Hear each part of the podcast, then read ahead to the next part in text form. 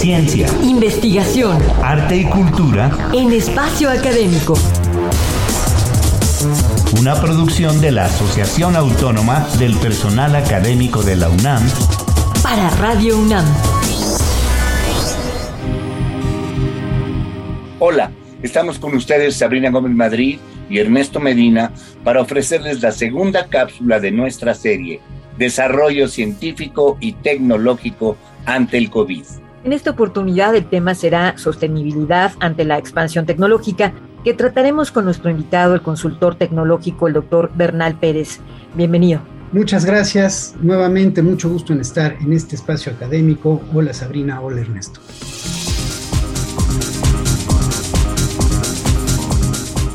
Las tecnologías sostenibles son las que usan menos energía para realizar procesos. Emplean una cantidad menor de recursos limitados y no agotan los recursos naturales en su creación, puesta en marcha o utilización.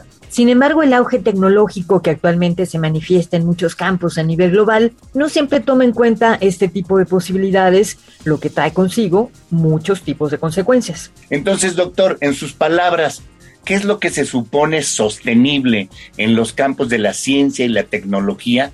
¿Y cuáles son los criterios que se consideran en el desarrollo sustentable?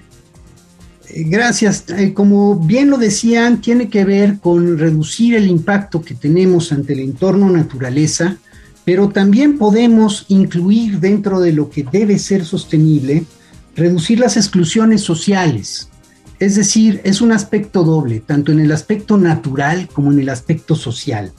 Desde la cumbre de Río del año 1992, tenemos cuatro aspectos por lo menos que evaluar para hablar de sostenibilidad o de lo sostenible.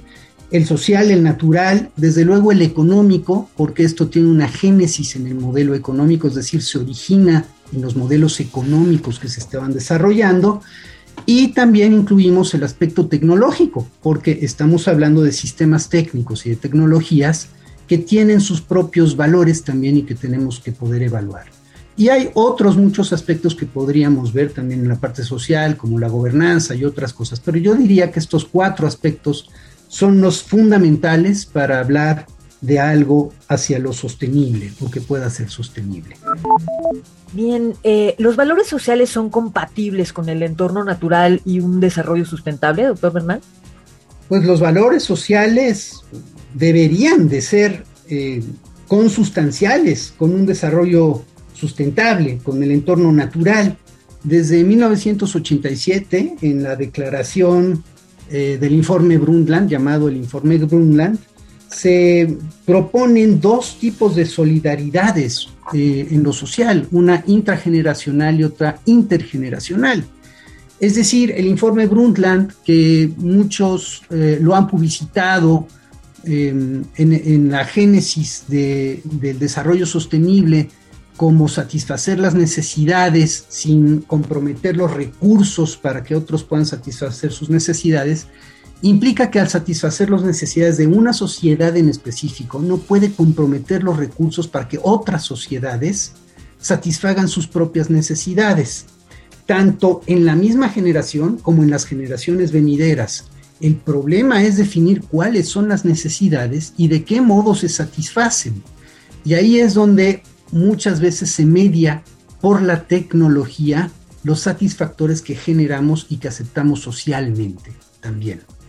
Y bueno, hablaré que podemos decir que hay diferentes sociedades y ante sistemas técnicos más o menos centralizados, unas son más lábiles, más eh, susceptibles a ser modificadas eh, que otras eh, sociedades, incluso que coexisten en el mismo tiempo histórico.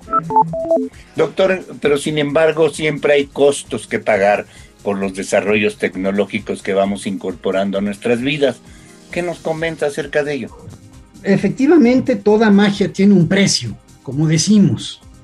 El asunto está en saber evaluar el precio y poder decidir si la magia lo vale. Por ejemplo, eh, vuelvo al, al, tema que comentábamos la cápsula anterior del celular. Para poder rotar el celular y que la pantalla del celular rote cuando nosotros lo giramos, necesitamos una gran cantidad de componentes. Por ejemplo, columbita y tantalio, que son dos elementos de la tabla periódica que se obtienen de un mineral llamado coltán. Este, la obtención de este mineral está devastando el Congo. Tanto eh, a las sociedades, tienen a niños trabajando en la obtención del coltán, como eh, los, eh, los bosques húmedos tropicales del centro del Congo. Y a la pregunta de si vale la pena devastar el Congo para que yo pueda rotar la pantalla de mi celular, pues la respuesta sería evidentemente que no. Entonces, en ese sentido, también hay que saber evaluar cuál es el costo por obtener qué magia y saber renunciar. Esto es algo que como sociedad luego nos cuesta mucho renunciar a eh, privilegios que em, por otro lado pueden traer fuertes impactos tanto en el entorno natural como en entornos sociales ajenos al propio en el cual se adoptan las tecnologías o incluso en los que se adoptan las tecnologías. Por hoy terminamos, pero los invitamos a escuchar la continuación de este tema con el doctor Javier Bernal. Muchísimas gracias por estar con nosotros, doctor. Muchas gracias. Pues amigos Radio Escuchas, tomen nota para opiniones o sugerencias. Nuestro correo es espacioacadémico.apaunam.com.mx y para escuchar nuestro podcast, la página es www.apaunam.org.mx. A nombre de todo el equipo nos despedimos de ustedes, Sabrina Gómez Madrid y Ernesto Medina.